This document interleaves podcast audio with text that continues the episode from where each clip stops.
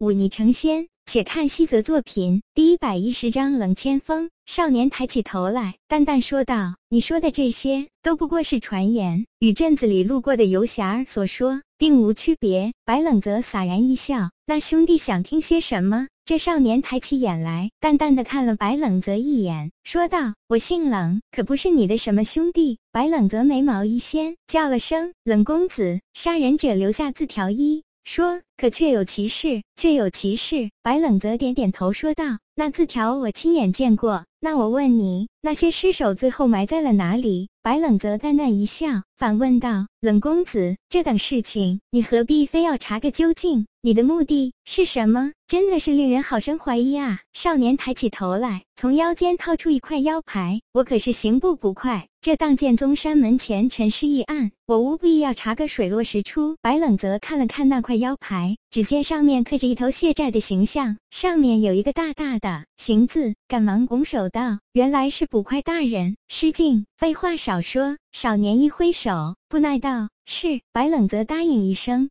就埋在了岷山西北的乱葬岗里。少年站起身来，从腰间拿出一锭银子，拍在桌上，然后起身离开。看着这少年离开，白冷泽嘿嘿一笑，低声道：“二白，你说这小妞什么来路？来历不小。”兔子略一沉默，开口道：“这丫头是武尊敬。”嚯！白冷泽惊叹道：“你不是说武尊敬很少见的吗？怎么给我一种武林多如狗，武尊遍地走的错觉？”你也不看看你在什么地方？兔子不屑道：“现在就算在你面前出现一个武皇，你也不要惊讶，因为当剑宗的宗主便是武皇境。”白冷泽耸耸肩站起身来，走出酒肆，远远的跟在那少年的后面。这剑林镇大街上行人颇多，也不怕他发现自己。两人一前一后朝西走了大约一里多路，渐渐出了剑林镇。白冷泽突然看到那少年身形一闪，便没了踪影。他摇摇头，自己跟那少年毕竟实力相差悬殊，被发现也在情理之中。他轻叹一口气，再不去找那少年，转身朝剑林镇走去。须臾，少年出现在不远处的一棵大树下，朝来路来了一眼，冷哼。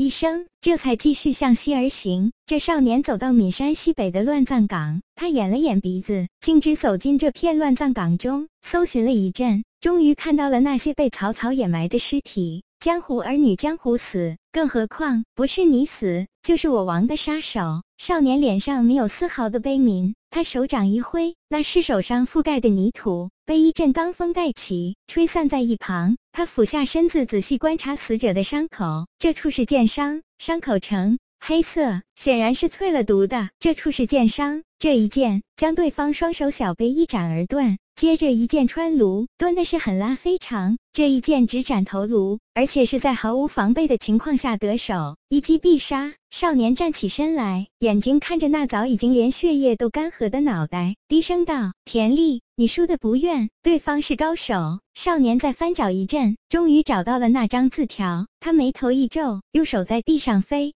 快的写了“刺王”两个字，铁钩银画，气势非凡。比那张字条上的好看了何止百倍！这少年低声喃喃道：“冒充也冒充的像一点啊，这字也太丑了。”白冷泽打了两坛酒回了荡剑宗，这些日子以来，他的伤口几乎已经痊愈，不过这样的回复速度还是太过惊人了些。于是依然留着胳膊和脑袋上的麻布，装装样子。那道他故意画在脸上的凝恶伤疤早已经完全消失了。这倒是让他有一点小小的遗憾，在他看来，这张脸反正不是自己的，带点疤痕和不带差别是不大的。这段时间以来，白冷泽经常来王维鹤这里问他建议的事，他也是闲来无聊，明知王维鹤不知道这建议之事，却非要问出个究竟来，只搞得王维鹤无奈非常。两人正嬉戏打闹，却看到一锦袍少年出现在了大剑屏之上，这人似乎见过。白冷泽疑惑道。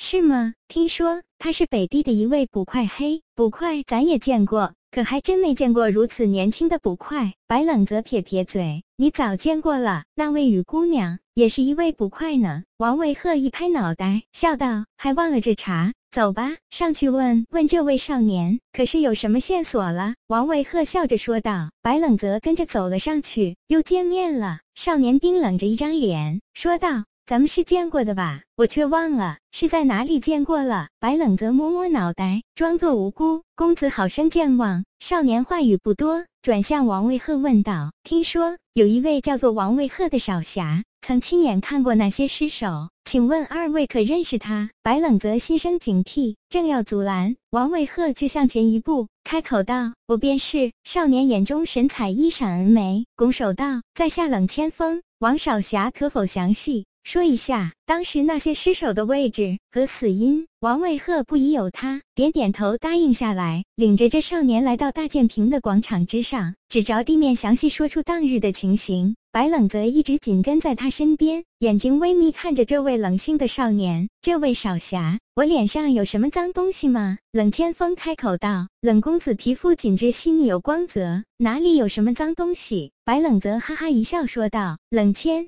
锋瞥了他一眼，没再搭理他，跟着王卫鹤来到山门处，这里便是留下字条的位置了。上书“借贵第一用，清理门户”几个字。王卫鹤说道：“前段时间，墓穴之人来我当剑宗山门外滋事，被我带人扫平了他们几处据点，以作震慑。想来是墓穴的人来报复当剑宗，被那次王提前得到了消息，特地前来清理门户。我觉得这应该是最合理解释了，听起来像那么回事。”听到这话，冷。千锋眼里闪过一抹冷色，却立刻消失不见。他点点头说道：“但也不排除是有人嫁祸，杀人之后嫁祸给这位刺王。想必这位刺王心情不会太好。”白冷泽突然插嘴道：“谁会这么无聊？”冷千锋看了他一眼，没搭理他，接着说道：“若只是寻常江湖仇杀，我刑部不管。但这里面疑点颇多，我还需要再查探些日子。希望王少侠配合。”那是自然。王卫赫点点头。这件事来的蹊跷，总要查个水落石出才好。